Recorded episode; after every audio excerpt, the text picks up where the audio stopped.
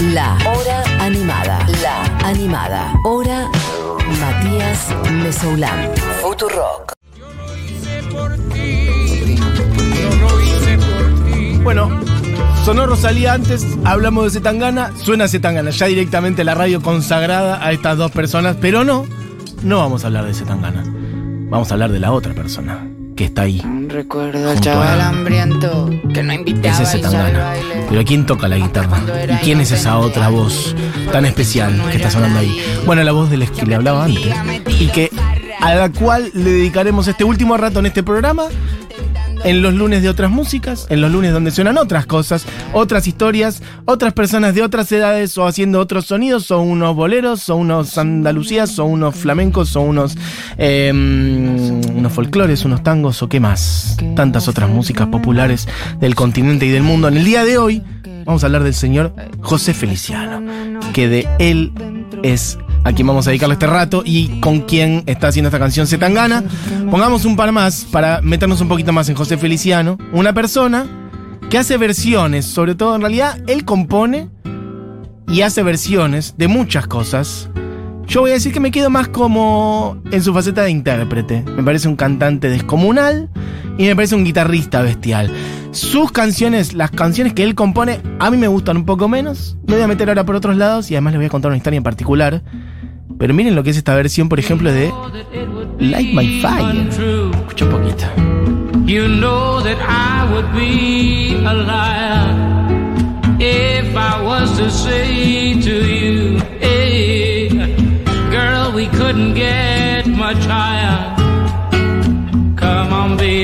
my fire. Come on, baby, light my fire. Try to set the night on fire. Bueno, después se va poniendo cada vez más intensa, pero ya como verán tiene una manera de cantar muy especial. Mira un poquito más.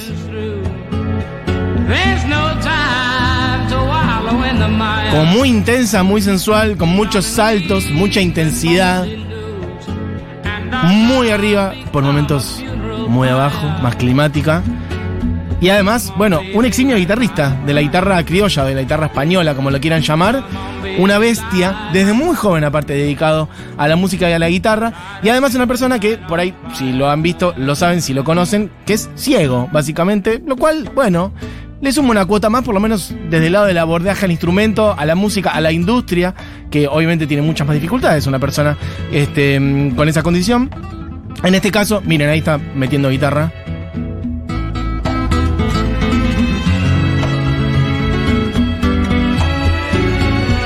Escuchemos un poquito de Malagueña, que es la que sigue, y puedes tirarla de donde quieras, porque en cualquier momento que la pongas las va a estar rompiendo, es una versión instrumental de Malagueña.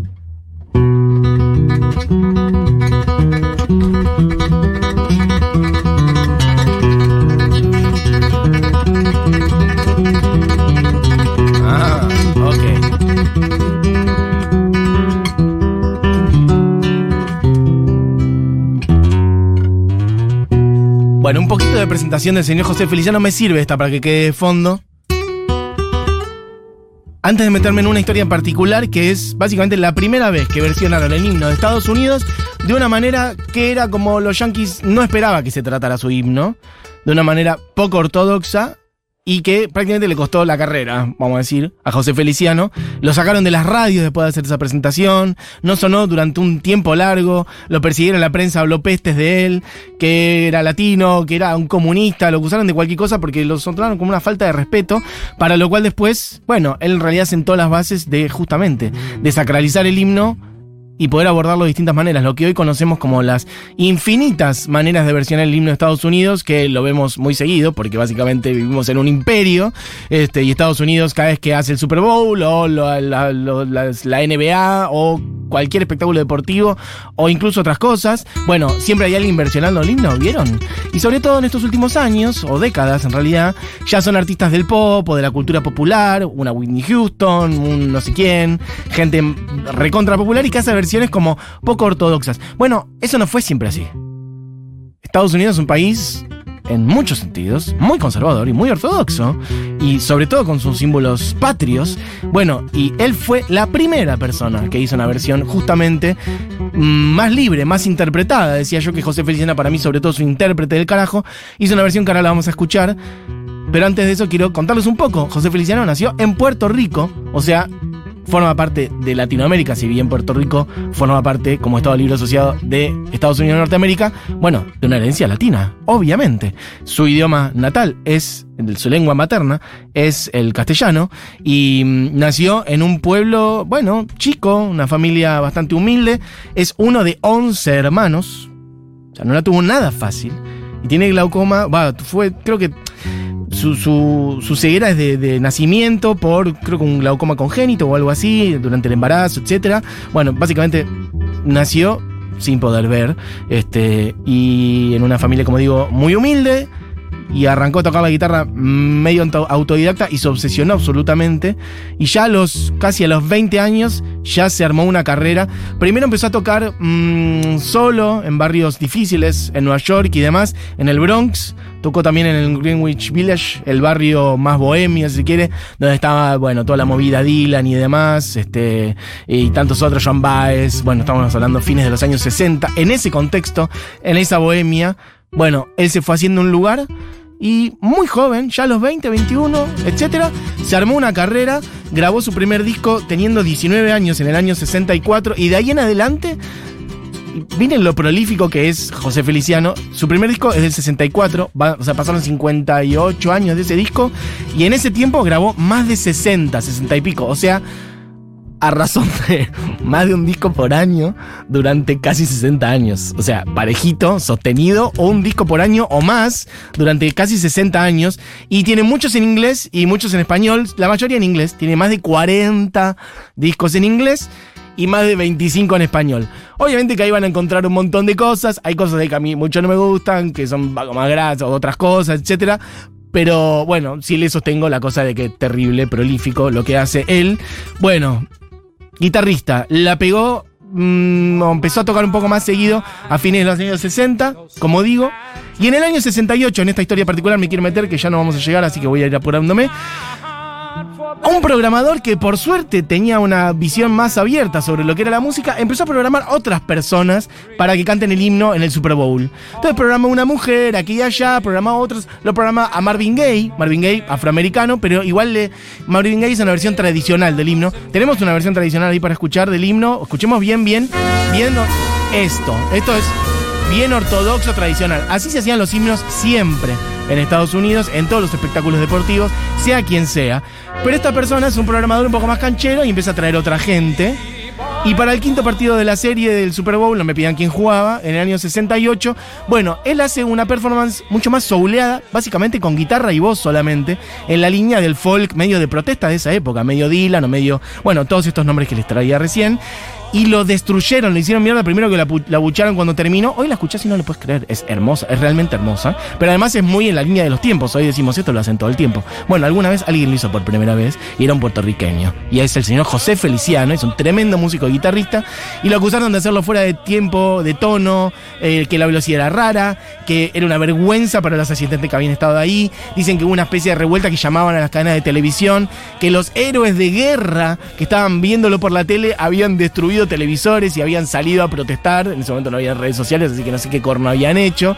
Pero bueno, llamaban a la tele y decía esto es una vergüenza, ¿quién es este comunista? De hecho, persiguieron hasta este programador, el programador que les digo, que es el que convocaba las figuras. Le costó un poquito acomodarse la carrera a este tipo también porque le decían que era comunista solamente por haber contratado a estas personas.